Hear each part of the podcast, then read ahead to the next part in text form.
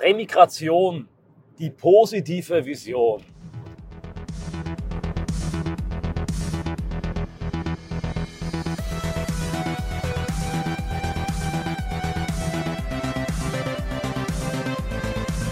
Servus Leute, liebe Grüße aus dem schönen Schwäbischen Land. Ich fahre gerade auf einer leider sehr schlecht ausgebauten schwäbischen Autobahn durch ein sonst sehr schön ausgebautes und sauberes Schwabenland. Denke an Hölderlin und Heidegger und habe heute den letzten Termin meiner über zehntägigen Regime-Change von Rechtstour. Und zwar werde ich beim IB-Kongress eine Rede und Ansprache halten. Hier rede ich zu euch. Es ist der ähm, 11.11. .11. Die Audioanalyse kommt aber erst später raus, da ich ein paar andere auch schon gestaltet habe. Diese Autobahn ist ein Wahnsinn. Was ist denn los mit den Schwaben da? Schaffe, schaffe Häusle baue, aber Autobahn versaue offenbar. Nun, äh, ein, eine Bitte eines Besuchers bei meinem gestrigen Vortrag lautete in Zukunft bei Audioanalysen auch immer das Datum dazu zu sagen, wann ich sie aufnehme. Eine sehr gute Idee, denn manche Leute hören sie erst später. Also heute ist der 11.11. und ich spreche über die Positivvision der Remigration. Ganz entscheidend und wichtig. Wir verlieren uns in unserer eigenen Blase und ähm, geilen uns fast schon auf, möchte ich hier sagen an der Stelle, an äh, Schwärmen von Flugzeugen, die wegfliegen, an Schiffen, die ablegen, an millionenfacher Remigration. Und ich verstehe das. Es ist ein vollkommen verständlicher, emotionaler Reflex auf die Überfremdung, die Massenvergewaltigung, die Islamisierung, den Terroranschlag, auf die Heuchelei und die fehlende, das fehlende Problembewusstsein unserer eigenen Eliten. Klar zu sagen, die Lösung Remigration. Aber es reicht nicht in diesem manchmal vielleicht sogar schadenfrohen äh, Affekt zu verharren. Erstens entspricht es nicht unserem eigenen ethnischen, ethnopluralistischen Anspruch an uns selbst. Wir sind die Guten.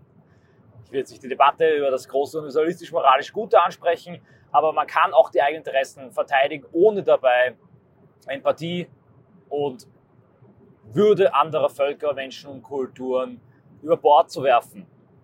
Nummer zwei aber, und damit richte ich mich an die unheilbar zynischen Machiavellisten, ein derartiges Monumentalprojekt wie die Remigration braucht eine breite gesellschaftliche, nachhaltig dauerhafte Basis, die es nur haben kann, wenn es auch den habituellen linksliberalen Universalisten auf eine Art und Weise schmackhaft gemacht wird. Das bedeutet nicht nur eine Propagandaglasur, die man über die Remigration zieht. Nein, das bedeutet tatsächlich ein Umdenken, Umgestalten und Ausgestalten. Auch das wird einfließen in mein Kaplakenbändchen zur Remigration, das ich fertigstelle seit einigen Wochen und Monaten und das im nächsten Jahr 2024 erscheinen wird. Was meine ich mit positiver Vision? Fassen wir kurz das Konzept der Remigration zusammen. Ich habe dazu bereits einige Audioanalysen gemacht. In meinem Audioanalysen-Archiv MS Live Plus Unterstützer exklusiv findet ihr die auch geordnet. Ansonsten sucht einfach nach dem Begriff Remigration in dem Video- und Audiokanal. Im Wesentlichen besteht die Remigration aus der Normalisierung der deutschen, europäischen Demografie durch Zuwanderungsstopp und Minusmigration, die sich fokussiert auf jene Migrantengruppen, die wirtschaftlichen, die kriminologischen und kulturellen Schaden bzw. Belastung verursachen. Im Bereich dieser Gruppe, der Remigrationszielgruppe, gibt es sowohl Asylanten, die gar keine Berechtigung haben, hier zu sein und deren Aufenthaltsrecht man mit einigen gesetzlichen Federstrichen und einigen gekündigten oder suspendierten völkerrechtlichen Verträgen sofort beheben könnte. Es gibt nicht Staatsbürger, die aus einem anderen Grund aufenthaltsberechtigt sind in diesem Land. Auch das kann man gesetzlich relativ leicht ändern. Und dann gibt es eine Gruppe an Staatsbürgern, die aber nicht assimiliert sind und nach wie vor eine große Belastung darstellen, die eigentlich beim Eid, den sie auf die Staatsbürgerschaft abgeleistet haben, eine Mentalreservation hatten, also einen Hintergedanken auf gut Deutsch für das juristische, den juristischen Fachbegriff und damit, das wäre zu überprüfen, eigentlich sich diese Staatsbürgerschaft erschlichen haben. Wohlgemerkt, was ich gerade erwähnt habe, die drei Gruppen, das sind nicht alle Migranten. Nein, es geht um genau die konkret, die eine Belastung darstellen und auch durch ihre Kettenmigration, ihre Ersetzungsgeburten langfristig die, die politische Macht übernehmen und damit die Demokratie aushebeln, das Land islamisieren können. In dieser Audioanalyse fokussiere ich mich primär auf die ersten beiden Gruppen, nämlich hier lebende Scheinflüchtlinge, Asylshopper und Asylbetrüger und hier lebende Ausländer, die zu diesen besagten Gruppen gehören. Sie helfen uns hier nicht, sie bringen uns nicht weiter. Wir können sie aber auch nicht weiterbringen, wir können sie nur alimentieren. Und das macht natürlich auch etwas psychologisch mit diesen jungen Männern. In ihren Heimatländern, ihrer Gesellschaft haben sie einen gewissen sozialen Status und können im Rahmen ihrer Wirtschaft, ihrer Kultur, ihres Staatswesens eine gewisse Aufgabe erfüllen. Hier spüren sie und merken sie, dass sie eigentlich Großes gar nicht gebraucht werden, gleiten in Kriminalität ab und liegen dem Sozialstaat auf der Tasche. Nicht alle, bevor ich wieder verklagt werde. Es gibt genau diese Zielgruppe für die Remigration. Wie aufmerksame Verfolger meiner Inhalte wissen, ist die Remigration auch kein Projekt von einem Jahr, auch nicht von wenigen Jahren, gestaffelt nach diesen drei Gruppen. Asylanten, Ausländer, nicht assimilierte Staatsbürger, ist die Remigration ein 5, 10, 15 Jahr, 20, 30 Jahre und Generationenprojekt. Wichtig ist eine Trendwende, dass ab dem Tag der Migrationswende, der Remigrationspolitik, Deutschland jeden Tag ein wenig deutscher wird als am Tag zuvor und nicht umgekehrt, wie das jetzt der Fall ist. Das natürlich analog zu übertragen auf die anderen europäischen Länder, in denen auch eine Remigrationspolitik durchgesetzt und umgesetzt werden sollte. Übrigens ein kleiner Einschub am Rande. Ich spreche deshalb so oft von Deutschland und Deutsch, weil viele Zuhörer von mir aus diesem Land kommen, weil das Land auch entscheidend ist. So sehr ich auch meine Heimat Österreich liebe und auch dort auf eine Alpenwende hoffe, das macht das Kraut nicht fett, wie wir zu sagen pflegen, denn Österreich ist ein sehr kleines Land und wenn Österreich da die Kurve kriegt, aber Deutschland scheitert, dann scheitert meiner Meinung nach auch Europa und damit langfristig auch Österreich. Was ist nun der humanistische moralische Aspekt einer Remigrationspolitik für diese ersten beiden Gruppen? Man könnte das einseitig betrachten, dahingehend, dass man sagt, diese Leute schaden uns, raus mit ihnen, ab in die Heimat, vollkommen egal, was da mit ihnen geschieht. Eine andere Möglichkeit wäre, ein Programm zu starten für die hier lebenden Ausländer, die tatsächlich diesem Staat nicht nutzen, die schon mal kriminell geworden sind, die entweder wirtschaftlichen Schaden bedeuten oder auch kulturelle Überfremdung bedeuten, weil sie zu fremd sind und zu viele sind und sich nicht einfügen können. Ebenso für das Landen. Man bietet ihnen die Möglichkeit, in einem Ausbildungsvertrag von zwei, drei, vielleicht sogar bis zu fünf Jahre, je nach Einzelfall, hier in diesem Land zu leben, eine Zeit lang zu arbeiten, dabei auch Geld zu verdienen. Das Geld allerdings, das sie verdienen, kommt zu einem guten Teil, 20 Prozent, ein Drittel, vielleicht sogar die Hälfte, auf ein Sperrkonto. Das wird ihnen erst ausbezahlt, wenn sie auswandern mit biometrischer Erfassung, mit einem äh, unterschriebenen Vertrag, dass sie auch nicht mehr illegal einwandern werden und in ihre Heimat gehen. In ihrer Heimat gibt es vor Ort echte, sinnvolle Remigrations-NGOs, die dabei helfen, ein kleines Geschäft aufzubauen. Und das, was sie hier gelernt haben, inklusive auch der Sprache, in ihre Länder, in ihre Heimatländer zu bringen. Die Zeit, die auch realistischerweise benötigt wird, um ein derartiges Remigrationsprojekt umzusetzen. Natürlich fängt man am ersten Tag sofort mit Abschiebungen und Verbringungen in Auffangzentren an. Aber realistischerweise wird es eine große Menge an Migranten geben, die eine Zeit lang warten müssen. Damit könnte man die Zeit überbrücken, könnte den Leuten eine Perspektive geben, die nicht vorgaukelt, dass sie sich hier irgendwie verfestigen können und dann über Anwälte und vielleicht sabotierte Abschiebungen doch irgendwie hier bleiben könnten, im Sozialstaat leben könnten. Nein. Und zweiter Punkt, sie werden sofort auch auf eine gewisse Ebene dennoch dem Gemeinwohl dienen, indem sie gewisse Arbeiten erfüllen, je nach ihrer Fähigkeit, je nach ihren Möglichkeiten.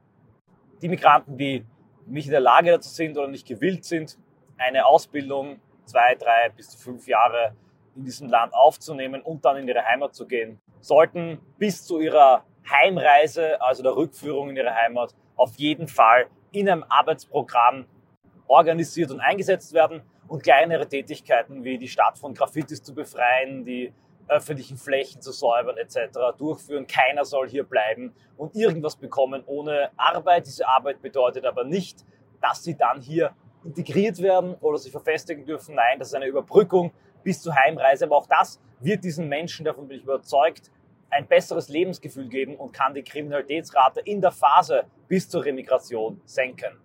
Das Programm der Arbeitsverträge mit Lohnsperrkonto und Entwicklungshilfe, Geschäftsaufbauhilfe in der Heimat wäre primär für Nicht-Staatsbürger Ausländer gedacht, die mit einem anderen Titel als dem erschlichenen Asylrecht hier leben, aber für den Staat dennoch eine wirtschaftliche und kulturelle Belastung darstellen. Ein Angebot zur Güte, auch eine Möglichkeit, nicht von heute auf morgen eine Aufenthaltsgenehmigung zu verlieren, sondern mit einem gewissen Raum, mit einem Zeitraum einer Umstellungsphase sogar noch etwas mitnehmen zu können in die eigene Heimat. Für Scheinasylanten, für Menschen, die mit Asylbetrug ins Land gekommen sind, das betrifft 99 Prozent der Fälle, sei denn sie sind mit einem Boot über die Nordsee nach Deutschland gekommen, aus einem Nachbarland ohne Durchquerung eines sicheren Drittstaats oder mit einem Fallschirm abgesprungen, dann kann man einen Asylantrag prüfen und gegebenenfalls ablehnen. Bei dem Rest aber, der durch sichere Drittstaaten kam, ist eine Prüfung meiner Meinung nach gar nicht notwendig, beziehungsweise braucht nur eine Sekunde. Diese Menschen müssen natürlich alle nach Möglichkeit im Rahmen einer Remigrationspolitik in Auffangzentren gebracht werden, die in Nordafrika zu richten sind, außerhalb des Kontinents, nicht in Albanien, wie Meloni das vorhat. Auch dort könnte man aber ein ähnliches Prinzip durchführen, wie ich das bereits für Deutschland, für die Nicht-Staatsbürger vorgeschlagen habe. Auch dort könnte man ihnen sagen, ihr könnt jetzt zwei bis drei Jahre hier leben, bekommt Kost und Logis, bekommt einen Ausbildungsvertrag, nicht in Genderwissenschaften und Post-Colonial Studies, sondern ähm, als Klempner, als Dachdecker, als Zimmermann, Dinge, die in ihrer Heimat äh, wirklich gebraucht werden und eingesetzt werden können. Und dann müsst ihr auch dieses Auffanglager verlassen irgendwohin, eure Heimat, ein anderes Land, wo man euch nimmt, aber Europa ist für euch gesperrt. Was hätte diese zweiteilige Strategie, also einerseits diese Ausbildungsverträge, zwei, drei, fünf Jahre, Sperrkonto, dann Aufbauhilfe in der Heimat für Ausländer in Deutschland und dann die Ausbildungszentren in Auffanglager für Scheinasylanten. Was hätte das für Konsequenzen? Wenn man das wirklich ernsthaft betreibt, kann man, dafür bin ich überzeugt, einige dieser jungen Menschen und Männer mitziehen, motivieren und begeistern. Man kann ihnen vielleicht sogar gewisse kulturelle Werte mitgeben. Natürlich, ich bin kein Linker und Liberaler und Egalitärer im Rahmen ihres phänotypischen Maximums und will das in keine Europäer und Deutsch machen, keinster Weise. Aber man kann das Potenzial, das in ihnen, in vielen von ihnen steckt, entfalten. Man kann ihnen bei gleichzeitiger Klarstellung, dass ihre Zukunft niemals in Europa liegt, auch den Hunger wecken in ihnen, ihre eigene Heimat zu entwickeln, in ihrem eigenen Land etwas aufzubauen und aus dieser ständigen Opferrolle, dieser Mentalität des Schutz- und Schatzsuchenden herauszukommen. Ich bin überzeugt, ich bin optimistisch genug zu glauben, dass es bei einem gewissen Teil funktionieren kann. Und allein das bewirkt unendlich viel. Wenn die dann wieder zurückströmen in ihre Heimatländer, wenn sich herumgesprochen hat, ja, es funktioniert nicht mehr, man kommt nicht mehr nach Europa, alle werden abgeschoben, alle werden dieses Programm ausnahmslos wieder heimgebracht, die illegal ins Land kommen, Schleppergewerbe zusammenbricht, dann findet ein Umdenken statt und dann könnte es sein, dass hier wirklich ein kultivierender, echter Entwicklungshilfeeffekt eintritt. Nicht indem man diese Länder mit Geld bewirft und Geld überschüttet, nicht indem man hingeht und mit NGOs dann dort ein bisschen soziale Jahre macht, sondern indem man Menschen wirklich prägt und sie dann wieder in ihre Heimat entlässt. Ein Beispiel dafür hat ein AfD-Politiker geschildert, den ich im Zuge meiner Reise getroffen habe. Ich will jetzt nicht näher darauf eingehen, aber der hat erzählt, war früher viel im Ausland unterwegs und er war auch mal im Iran. Und im Iran war so eine Menschenmenge an Iranern da und auf einmal sprach ihn ein Iraner auf tiefstem Schwäbisch an. Der hat dann stolz erzählt, dass er bei Daimler gearbeitet habe in einem deutschen Werk mehrere Jahre, dann aber heimgekehrt sei, hat ihn sogar eingeladen in seine Werkstatt. Dort war alles sauber, picobello, wunderbar geordnet und äh, wurde richtig äh, typisch deutsch halt tüchtig und diszipliniert gearbeitet. Es gab sogar eigene ähm, mit Filzstift ausgemalte Stellen an der Wand, wo alles Werkzeug hing und das Werkzeug waren alles deutsche Werkzeughersteller. Natürlich ergeben sich darüber auch gewisse wirtschaftliche Möglichkeiten, indem man nämlich, wenn man mit diesen Menschen, die heimkehren, auch deutsche Sprachkenntnis, Netzwerke verbreitet, dort auch Werkzeuge exportieren, Waren exportieren und Geschäftsbeziehungen aufbauen kann. Klingt das utopisch? Ja, das tut es. Aber wir brauchen auch Mut zur Utopie. Die Utopie darf natürlich nicht als Realität missverstanden werden. Man darf sich keine falschen Hoffnungen machen. Man braucht aber auch große Visionen und Ziele, die unmöglich wirken können, um das nur Mögliche zu erreichen. Ich habe das bereits in meinem Buch Identitär es war mir eine besondere Freude, dass im Zuge der Lesereise einige es auch dabei hatten, um es signieren zu lassen. Ich habe es auch da bereits beschrieben, in dem Jahr nach der Reconquista, wie eine positive ethische Vision aussehen könnte. Wir brauchen sie, sie ist dringend notwendig, denn sonst können wir zwar unser eigenes Lager mit Remigrationsflugzeug-Memes bespaßen, niemals aber die Masse dafür motivieren. Und ich bin, nennt mich naiv, wirklich überzeugt davon, dass eine Remigrationspolitik auch ein Schritt hin zu einer gerechteren, einer besseren, einer weniger chaotischen und konfliktiven Welt ist. Ich glaube, dass eine ethnopluralistische Welt, in der die Menschen in ihrer Heimat bleiben, dort glücklich werden und dort ein Leben aufbauen könnten, auch eine friedlichere Welt wäre und paradoxerweise für die Multikultis, weil wir von Diversity träumen, auch eine Welt mit weniger ethischen Konflikten und weniger echtem Rassismus. Denn gute Zäune schaffen gute Nachbarn und Remigration ist der Schlüssel zu gegenseitigem Respekt und einem Miteinander der Völker und Kulturen. Nun bin ich am Ende der Audioanalyse gespannt auf eure Ideen. Habt ihr auch noch Einfälle, wie man eine Remigrationspolitik insgesamt positiv gestalten könnte?